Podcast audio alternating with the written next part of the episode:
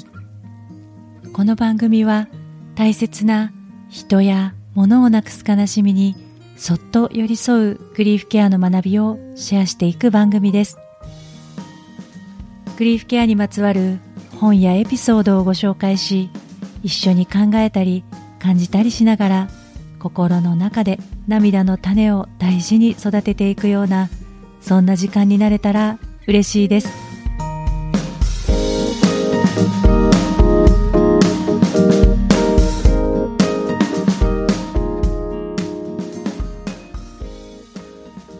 こんにちは。今尾玲子です。先日グリーフケア人材養成講座の同級生の方が主催する講演会に参加してきました。それはがん哲学外来という科学としてのがんを学びながらがんに哲学的な思考を取り入れていくということを提唱している医師の日野沖代先生の講演会でした。このがん哲学外来はもともとは病院では治療方法の相談はできてもがんという病をきっかけに死を身近に感じた患者さんがどう生きたらいいのかという悩みには答えることができないという問題意識から始まり今はがんという病を通して生きることを考えていくための対話の場としてカフェが全国に広がっているそうです。日野先生のお話はとっても朗らかですっと心に入ってくる言葉がたくさんあるんですけれどもそれだけではなくてえちょっとわからないどういうこと？ってハテナがまた浮かんできては並んでいくような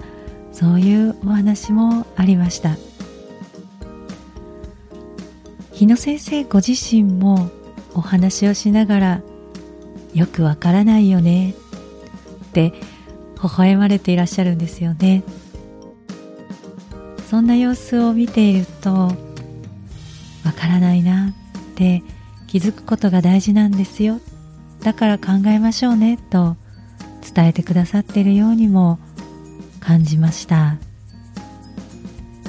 私自身はわからないことがあるとすぐにすっきりと答えを欲しくなってしまうたちなんですけれどもわからないけれど諦めずに考え続けるということが哲学なのでしょうかね。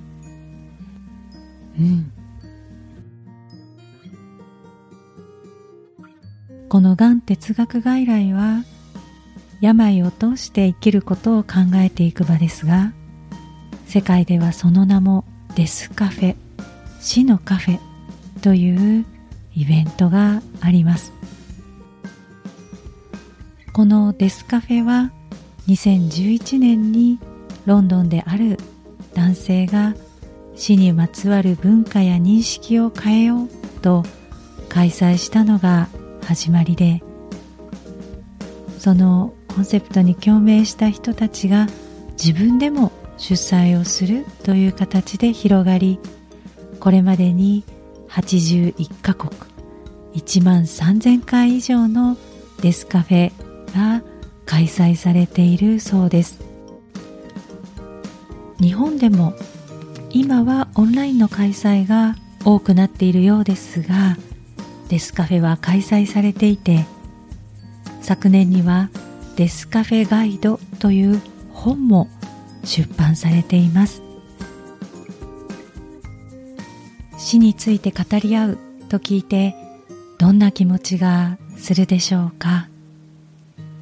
死という言葉自体少し不安になる方も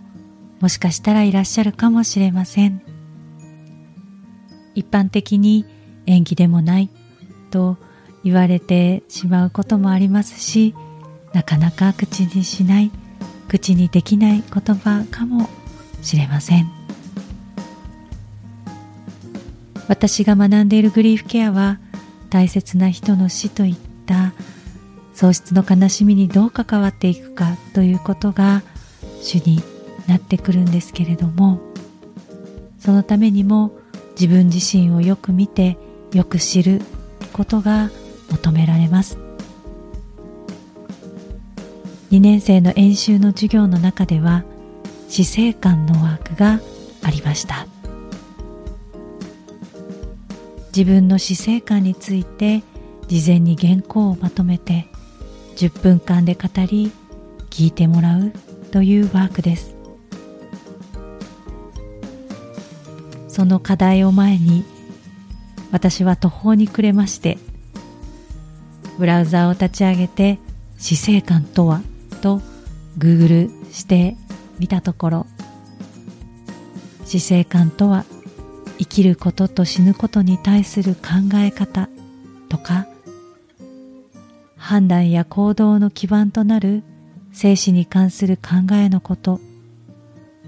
というとてもシンプルな解説が並んでいてさらに迷宮に入っていくような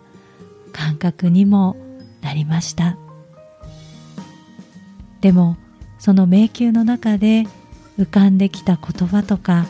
思い出した出来事がつながっていって最終的には私の死生観として生きること死ぬこと死ぬまで生きること。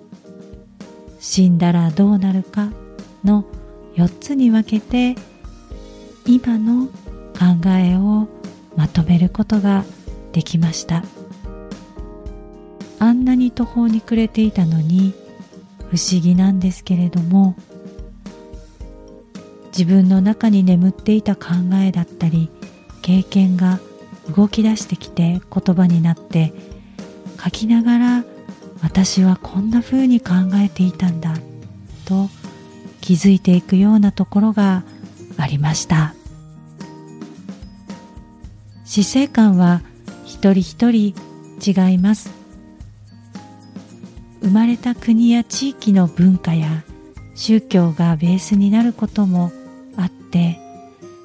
例えば日本では仏教の輪廻転生の考え方や先祖崇拝の信仰もありますし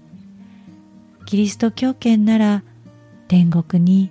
神様のもとに帰る起点するという考え方があります。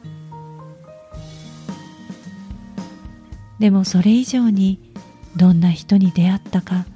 どんな最後の迎え方を見せてもらったかがとっても大きく自分の死生観に影響を与えるなと感じています。もちろん自分の病気だったり事故だったりといった経験も大きく影響されるはずですよね。私の場合は第3回のエピソードでも少しお話をさせてもらいましたが母が見せてくれた姿はとても大きく私の死生観に関わっているなと思います。そして看取りからお葬式その後の経験からもいろんなことを感じましたし父は存命しておりますがその父が追いながら最後に向かって生きている姿にも教えられることが多いです。大切な人や身近な人の死は二人称の死と呼ばれたりもしますがそれは自分の死一人称の死を見つめさせてくれて今をこの人生をどう生きるかと意識を向かわせてくれます。それは大切な人が残してくれるギフトなんだろうなと私は思います。生きるとか死ぬとかわからないながら言葉にしてみることで気づけることがあります。自分一人では難しくても聞いてくれる人がいたらふっと言葉になって出てくるかもしれません。そばにそういう話ができる人がいない時はよかったらこの番組のフォームに書き込んでみてください。またお近くのがん哲学外来カフェやデスカフェなどの対話の場を覗いてみるのもいいかもしれません。参考の本やウェブサイトへのリンクをノートに貼っておきます。生と死は表裏一体。太陽と月のような関係です。だから死をタブーにして見ないようにしてしまうのはもったいない気がしています。なので私は少し肩の力を抜いてリラックスをして死についても時折お話ししていきたいなと思っています。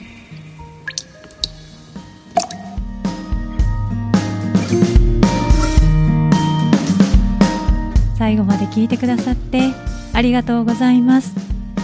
感想やメッセージは番組欄にあるフォームからぜひシェアしてください。今日もどうぞ自分の気持ちを大切にお過ごしください。それではまた。